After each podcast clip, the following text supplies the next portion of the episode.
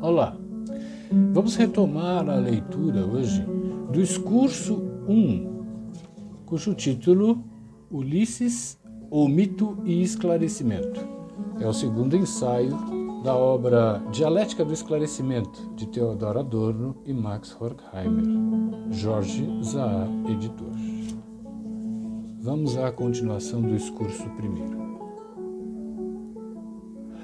O recurso do eu para sair vencedor das aventuras. Perder-se para se conservar. É a astúcia. O navegador Ulisses logra as divindades da natureza como depois o viajante civilizado logrará os selvagens, oferecendo-lhes contas de vidro coloridas em troca de marfim. É verdade que só às vezes ele aparece fazendo trocas, a saber, quando se dão e se recebem os presentes da hospitalidade. O presente de hospitalidade homérico está a meio caminho entre a troca e o sacrifício. Como um ato sacrificial, ele deve pagar pelo sangue incorrido, seja do estrangeiro, seja do residente vencido pelos piratas, e selar a paz. Mas, ao mesmo tempo, o presente anuncia o princípio do equivalente. O hospedeiro recebe real ou simbolicamente o equivalente de sua prestação. O hóspede, um viático que basicamente deve capacitá-lo a chegar em casa. Mesmo que o hospedeiro não receba nenhuma compensação imediata, ele pode ter a certeza de que ele próprio ou seus parentes serão recebidos da mesma maneira. Como sacrifício às divindades elementares, o presente é ao mesmo tempo um seguro rudimentar contra elas. A extensa, mas perigosa navegação na Grécia Antiga é o pressuposto pragmático disto. O próprio Poseidon, o inimigo elementar de Ulisses, pensa em termos de equivalência, queixando-se de que aquele receba em todas as etapas de sua errática viagem mais presentes do que teria sido sua parte nos despojos de Troia, caso Poseidon não lhe houvesse impedido trans transportá-la. Em Homero, porém, é possível derivar semelhante racionalização dos atos sacrificiais propriamente ditos pode-se contar com a benevolência das divindades conforme a magnitude das hecatombes. Se a troca é a secularização do sacrifício, o próprio sacrifício já aparece como o esquema mágico da troca racional, uma cerimônia organizada pelos homens com o fim de dominar os deuses, que são derrubados exatamente pelo sistema de veneração de que são objetos. Aqui os autores fazem apontamento da nota 6. Vamos à nota. Contra a interpretação materialista de Nietzsche, Klages interpretou a conexão entre o sacrifício e a troca num sentido inteiramente mágico. Abre aspas. A obrigação do sacrifício concerne a cada um, porque a porção que cada um pode arrebatar à vida e ao conjunto de seus bens, o sum quic originário, só é conseguida num processo contínuo de dar e devolver. Mas não se trata da troca no sentido da troca de bens usual, abre parênteses, que aliás também recebe sua consagração originária da noção de sacrifício, fecha parênteses, mas do intercâmbio dos fluidos ou essências pela entrega de sua própria alma à vida, de que tudo depende e se alimenta. Fecha aspas. Ludwig Klages Der Geist aus Widensacher, der Seele, Leipzig, 1932, volume 3, segunda parte, página 1409. Contudo, o caráter dual do sacrifício, o mágico autoabandono do indivíduo à coletividade, não importa se para o seu bem ou para o seu mal, e a autoconservação dessa magia pela técnica implica uma contradição objetiva que impele justamente ao desenvolvimento do elemento racional no sacrifício. Sob o influxo constante da magia, a racionalidade converte-se enquanto comportamento do sacrificante em astúcia. O próprio Klages autor de uma entusiástica apologia do mito e do sacrifício, tropeçou com isso e viu-se forçado a fazer uma distinção, mesmo na imagem ideal de era pelágica, entre a genuína comunicação com a natureza e a mentira, sem conseguir, no entanto, derivar do próprio pensamento mítico um princípio oposto à aparência da dominação mágica da natureza, porque essa aparência constitui justamente a essência do mito. Abre aspas. Já não é mais simplesmente a fé pagã, já é também superstição pagã quando, por exemplo, o rei Deus tem que jurar ao subir ao trono que fará o sol brilhar e o campo cobrir-se de frutos. Fecha aspas. Clagas, Opsit, página 1408.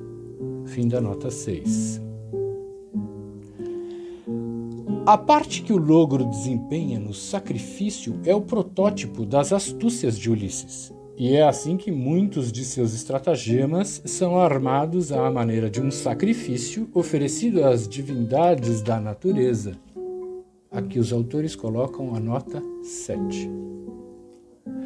Isso se harmoniza com o fato de que os sacrifícios humanos propriamente ditos não ocorrem em Homero. A tendência civilizatória da epopeia manifesta-se na escolha dos acontecimentos relatados. Abre aspas. With one exception, both Iliada and Odyssey are completely expurgated of the abomination of human sacrifice. Fecha aspas. Tradução: com uma única exceção tanto a Ilíada quanto a Odisseia estão completamente expurgadas da abominação do sacrifício humano. Gilbert Murray, The Rise of the Greek Epic, Oxford, 1911, página 150. As divindades da natureza são logradas pelo herói do mesmo modo que pelos deuses solares. Assim, os amigos olímpicos de Ulisses valem-se da estada de Poseidon entre os etíopes, selvagens que ainda o veneram e lhe oferecem enormes sacrifícios, para escoltar a salvo o seu protegido. O logro já está envolvido no próprio sacrifício que Poseidon aceita prazerosamente. A limitação do amorfo deus do mar a uma localidade determinada a área sagrada limita ao mesmo tempo sua potência, e para saciar-se nos bois etíopes, ele deve em troca renunciar a dar razão à sua cólera em Ulisses. Todas as ações sacrificiais humanas executadas segundo um plano logram o Deus ao qual são dirigidas. Elas o subordinam ao primado dos fins humanos, dissolvem seu poderio e o logro de que ele é objeto se prolonga sem ruptura no logro que os sacerdotes incrédulos praticam sobre a comunidade crédula. A astúcia tem origem no culto. O próprio Ulisses atua ao mesmo tempo como vítima e sacerdote. Ao calcular seu próprio sacrifício, ele efetua a negação da potência a que se destina esse sacrifício. Ele recupera, assim, a vida que deixara entregue. Mas o logro, a astúcia e a racionalidade não se opõem simplesmente ao arcaísmo do sacrifício. O que Ulisses faz é tão somente elevar à consciência de si a parte de logro inerente ao sacrifício que é talvez a razão mais profunda para o caráter ilusório do mito. A experiência de que a comunicação simbólica com a divindade através do sacrifício nada tem de real só pode ser uma experiência antiquíssima. A substituição que ocorre no sacrifício, exaltada pelos defensores de um irracionalismo em moda, não deve ser separada da divinização do sacrificado. Ou seja, do embuste que é a racionalização sacerdotal do assassínio pela apoteose do escolhido. Algo desse embuste, que erige justamente a pessoa inerme e importadora da substância divina, sempre se pôde perceber no ego, que deve sua própria existência ao sacrifício do momento presente ao futuro. Sua substancialidade é a aparência, assim como a imortalidade da vida da vítima abatida. Não é à toa que Ulisses foi tido por muitos como uma divindade. Enquanto os indivíduos forem sacrificados, enquanto o sacrifício implicar a oposição entre a coletividade e o indivíduo, a impostura será uma componente objetiva do sacrifício. Se a fé na substituição pela vítima sacrificada significa a reminiscência de algo que não é um aspecto originário do eu, mas proveniente da história da dominação, ele se converte para o eu plenamente desenvolvido numa inverdade. O eu é exatamente o indivíduo humano ao qual não se acredita mais a força mágica da substituição. A constituição do eu corta exatamente aquela conexão flutuante que é a natureza que o sacrifício do eu pretende estabelecer. Todo sacrifício é uma restauração desmentida pela realidade histórica na qual ela é empreendida. A fé venerável no sacrifício, porém, já é provavelmente um esquema inculcado, segundo o qual os indivíduos subjugados infligem mais uma vez a si próprios a injustiça que lhes foi infligida, a fim de poder suportá-la. O sacrifício não salva, por uma restituição substitutiva, a comunicação imediata apenas interrompida que os mitólogos de hoje lhe atribuem, mas ao contrário, a instituição do sacrifício é ela própria a marca de uma catástrofe histórica, um ato de violência que atinge os homens e a natureza igualmente. A astúcia nada mais é do que o desdobramento subjetivo dessa inverdade objetiva do sacrifício que ela vem substituir. Talvez essa inverdade não tenha sido sempre apenas uma inverdade. Pode ser que, em determinada época, aqui os autores colocam a nota 8. Nota 8. Dificilmente na mais antiga, abre aspas, o costume do sacrifício humano, reticências, é muito mais difundido entre bárbaros e povos semicivilizados do que entre os verdadeiros selvagens, e é praticamente desconhecido nos estágios inferiores da cultura. Em vários povos observou-se que ele foi se difundindo ao longo do tempo, como por exemplo nas Ilhas da Sociedade, na Polinésia, na Índia, entre os astecas. Abre aspas. Relativamente aos africanos, diz Winwood Reid, quanto mais poderosa a nação, quanto mais importante o sacrifício. Entre parênteses, Eduard Westmark, Ursprung und Entwicklung der Moralbegriff, Leipzig, 1913, volume 1, página 363. Retomando a frase onde está a nota, pode ser que em determinada época dos tempos primitivos, os sacrifícios tenham possuído uma espécie de racionalidade crua, que, no entanto, já então mal se podia separar da sede de privilégios. A teoria do sacrifício predominante hoje em dia relaciona-o à representação do corpo coletivo, da tribo, à qual deve refluir como força o sangue derramado do membro da tribo. Embora o totemismo já fosse em sua época uma ideologia, ele marca, no entanto, um estado real em que a razão dominante precisava dos sacrifícios. É um estado de carência arcaica, onde é difícil distinguir os sacrifícios humanos do canibalismo em certos momentos, com seu aumento numérico, a coletividade só consegue sobreviver provando a carne humana. É possível que, em muitos grupos étnicos ou sociais, o prazer estivesse ligado ao canibalismo de uma maneira da qual só o horror da carne humana dá hoje testemunho. Costumes de época posteriores, como o do ver sacrum, onde, em tempos de fome, uma geração inteira de adolescentes era forçada a emigrar em meio a cerimônias rituais, conservam uma maneira bastante clara os traços dessa racionalidade bárbara e transfigurada. O caráter ilusório dessa racionalidade deve ter se revelado muito antes da formação das religiões populares. Assim, quando a caça sistemática começou a prover à tribo de um número suficiente de animais para tornar supérflua a antropofagia, os caçadores e colocadores de armadilhas sensatos devem ter ficado desconcertados com a ordem dos feiticeiros de que os membros da tribo se deixassem devorar. Os autores fazem aqui a nota 9. Nota. Entre os povos antropófagos, como os da África Ocidental, não podiam, aspas, provar dessa iguaria nem as mulheres nem os adolescentes. Fecha aspas. Entre parênteses, e Westermark, Opsit, Leipzig, 1909, volume 2, página 459. Fecha parênteses.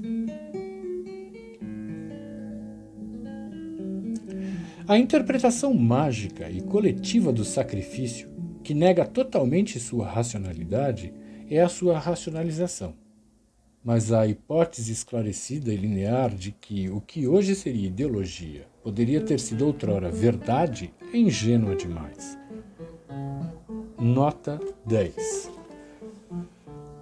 Vilamovitz coloca o nous em aspas, nítida oposição, fecha aspas, ao logos. Glaub der Hellenen, Berlim, 1931, volume 1, página 41 e seguintes. O mito é para ele uma, aspas, história como a gente se conta para si mesmo, fecha aspas. Fábula infantil, em verdade, ou ainda ao mesmo tempo a verdade suprema, que não é passível de prova, como em Platão, enquanto Wilamowitz está consciente do caráter ilusório dos mitos, ele equipara-os à poesia. Ou, por outra, ele procura-os, em primeiro lugar, na linguagem significativa que já está em contradição objetiva com sua intenção. Contradição essa que ela, enquanto poesia, tenta racionalizar. Abre aspas. O mito é, antes de mais nada, o discurso falado. A palavra não concerne jamais o seu conteúdo. Fecha aspas. Loxit. Ao hipostasiar esse conceito tardio do mito, que já pressupõe a razão como sua contrapartida explícita, e polemizando implicitamente com Bachofen, que é para ele um modismo de que zomba sem, no entanto, pronunciar seu nome, ele chega a uma nítida separação da mitologia e da religião. Opsit, página 5.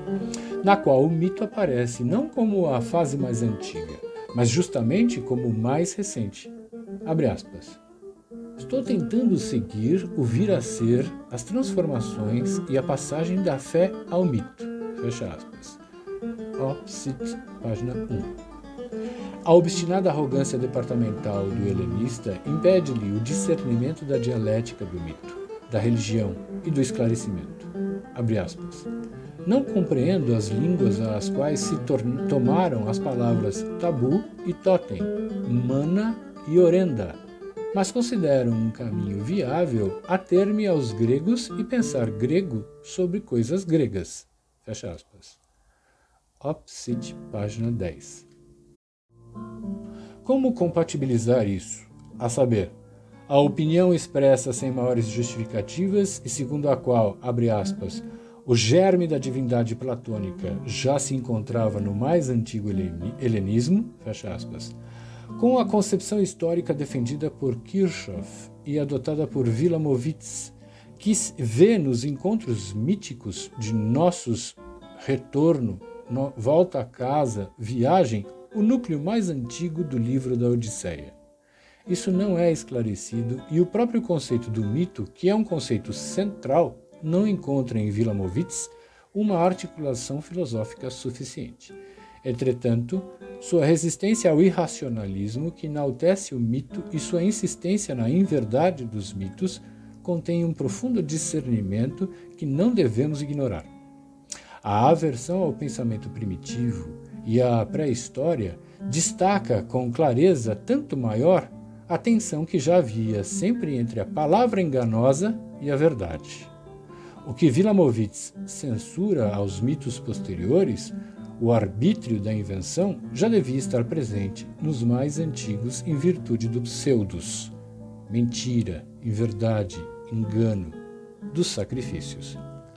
Esses pseudos têm justamente um parentesco com a divindade platônica que Wilamowitz faz remontar à fase arcaica do espírito helênico. Fim da nota 10. As ideologias mais recentes são apenas reprises das mais antigas, que se estendem tanto mais aquém das ideologias anteriormente conhecidas, quanto mais o desenvolvimento da sociedade de classes desmente as ideologias anteriormente sancionadas.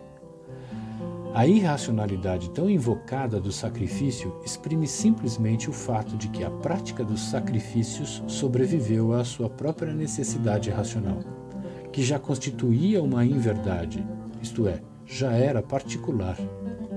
É dessa separação entre a racionalidade e a irracionalidade do sacrifício que a astúcia se utiliza.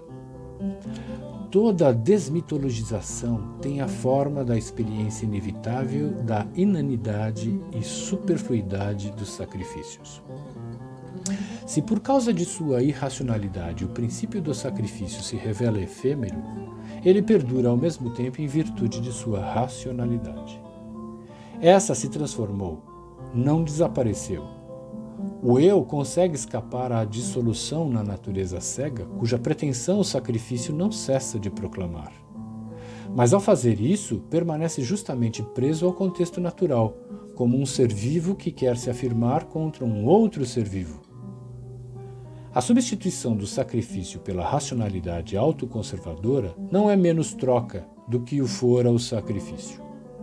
Contudo, o eu que persiste idêntico e que surge com a superação do sacrifício volta imediatamente a ser um ritual sacrificial duro, petrificado, que o homem se celebra para si mesmo, opondo sua consciência ao contexto da natureza. Eis aí a verdade da célebre narrativa da mitologia nórdica, segundo a qual Odin se pendurou numa árvore em sacrifício por si mesmo, e da, da tese de Klages, que todo sacrifício é o sacrifício do Deus ao Deus, tal como ainda se apresenta nesse disfarce monoteísta do mito que é a Cristologia. E aqui os autores fazem a nota 11. Essa concepção do cristianismo como religião sacrificial pagã é essencialmente a base do livro de Werner Hegemann, Gereteter Christus, Potsdam, 1928.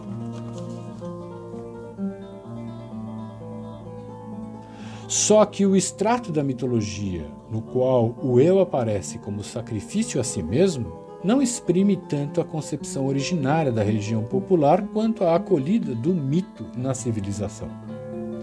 Na história das classes, a hostilidade do eu ao sacrifício incluía um sacrifício do eu, porque seu preço era a negação da natureza no homem, em vista da dominação sobre a natureza extra-humana e sobre os outros homens.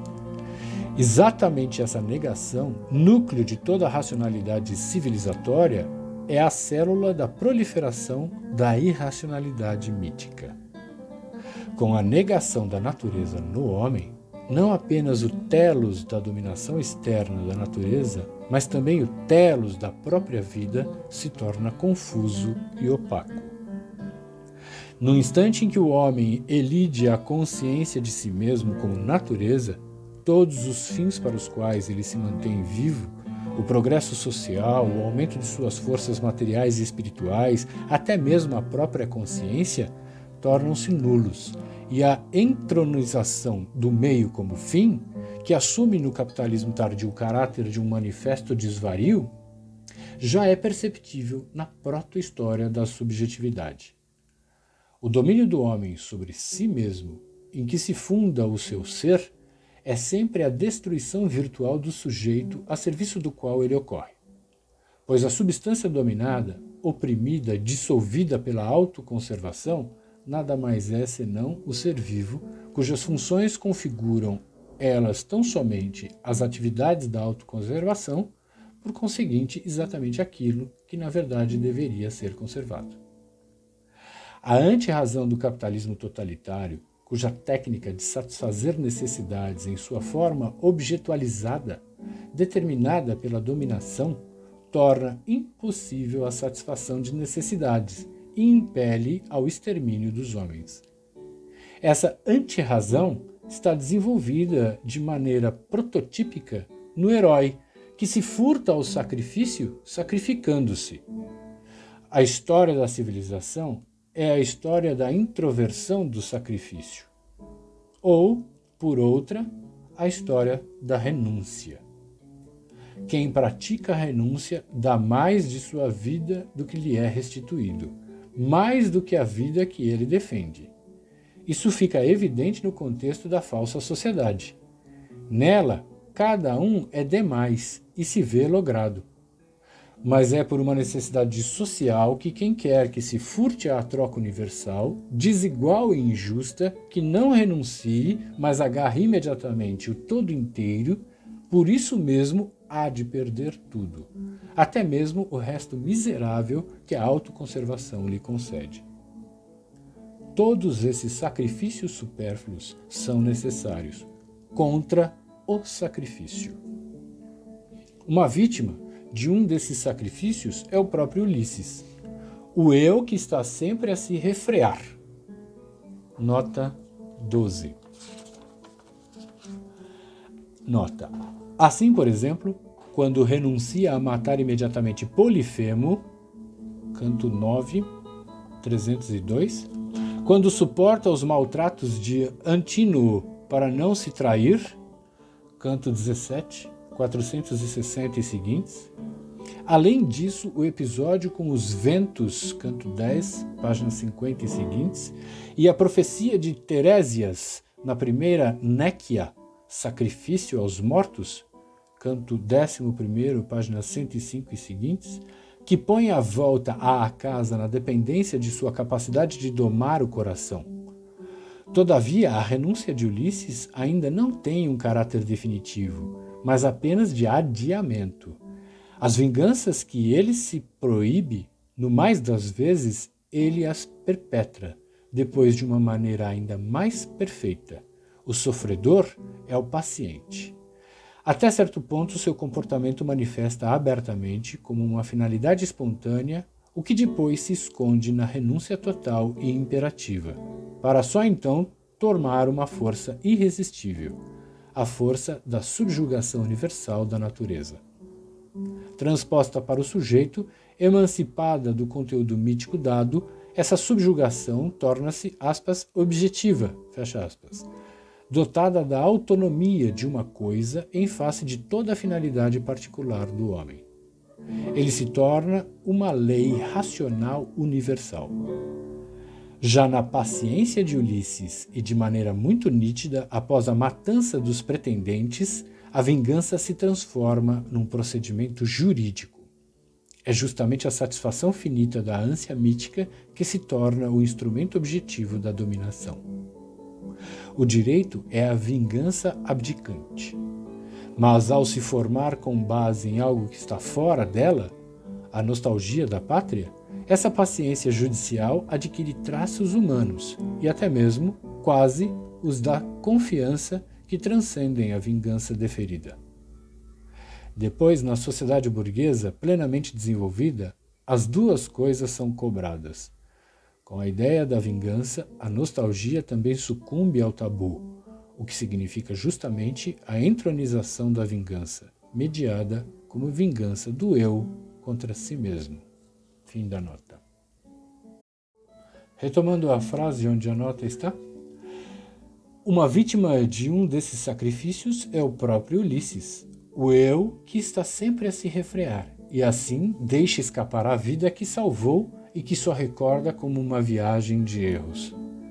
No entanto, ele é ao mesmo tempo uma vítima que se sacrifica pela abolição do sacrifício. Sua renúncia senhoril é, enquanto luta com o mito, representativa de uma sociedade que não precisa mais da renúncia e da dominação, que se tornou senhora de si, não para fazer violência a si mesmo e aos outros, mas para a reconciliação. A transformação do sacrifício em subjetividade tem lugar sob o signo daquela astúcia que sempre teve uma parte no sacrifício. Na inverdade da astúcia, a fraude presente no sacrifício torna-se um elemento de, do caráter uma mutilação do herói astuto arrojado pelo mar. Nota 13. Os autores jogam com o duplo sentido da palavra alemã verschlagen, que significa 1. Um, astuto, ardiloso, manhoso. 2.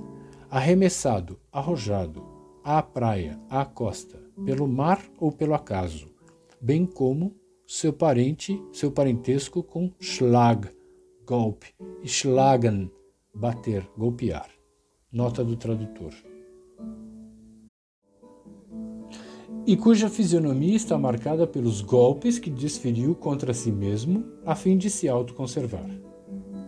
Aí se exprime a relação entre o espírito e a força física. O portador do espírito, o que comanda, entre parênteses, e é assim que o astucioso Ulisses é quase sempre apresentado, fecha parênteses, é, apesar dos relatos de suas façanhas, sempre fisicamente mais fraco do que as potências dos tempos primitivos com as quais deve lutar pela vida. Os episódios celebrando a pura força física do aventureiro, o pugilato patrocinado pelos pretendentes com o mendigo Irus e o retesamento do arco são de natureza esportiva. A autoconservação e a força física separam-se. As habilidades atléticas de Ulisses são as do gentleman, que, livre dos cuidados práticos, pode treinar de uma maneira ao mesmo tempo senhoril e controlada. A força dissociada da autoconservação reverte em proveito da autoconservação. No agon, nota 14, palavra grega que significa luta, nota do tradutor. Com o mendigo fraco, voraz, indisciplinado ou com os que vivem no ócio, Ulisses inflige simbolicamente aos atrasados aquilo que é a dominação territorial organizada há muito já fizera com eles na realidade. E assim prova a sua nobreza. Quando, porém, encontra potências do mundo primitivo que não se domesticaram nem se afrouxaram, suas dificuldades são maiores. Ele não pode jamais travar luta física com os poderes míticos que continuam a existir à margem da civilização. Ele tem que reconhecer como um fato os cerimoniais sacrificiais com os quais acaba sempre por se envolver, pois não tem força para infringi-los. Em vez disso, faz deles o pressuposto formal de sua própria decisão racional que se realizará sempre, por assim dizer, no interior do veredito proto-histórico subjacente à situação sacrificial. O fato de que o sacrifício antigo se tornara entre mentes ele próprio irracional apresenta-se à inteligência do mais fraco como a estupidez do ritual. Ele permanece aceito, sua letra é estritamente observada, mas a sentença que perdeu o sentido refuta-se a si mesmo pelo fato de que seu próprio estatuto dá margem a que se esquive a ela. É exatamente o espírito dominador da natureza que reivindica sempre a superioridade da natureza na competição. Todo esclarecimento burguês está de acordo na exigência da sobriedade, realismo, avaliação correta das relações de força. O desejo não deve ser o pai do pensamento.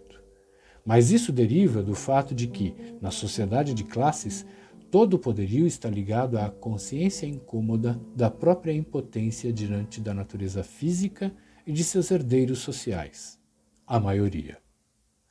Só a adaptação conscientemente controlada à natureza coloca sob o poder dos fisicamente mais fracos.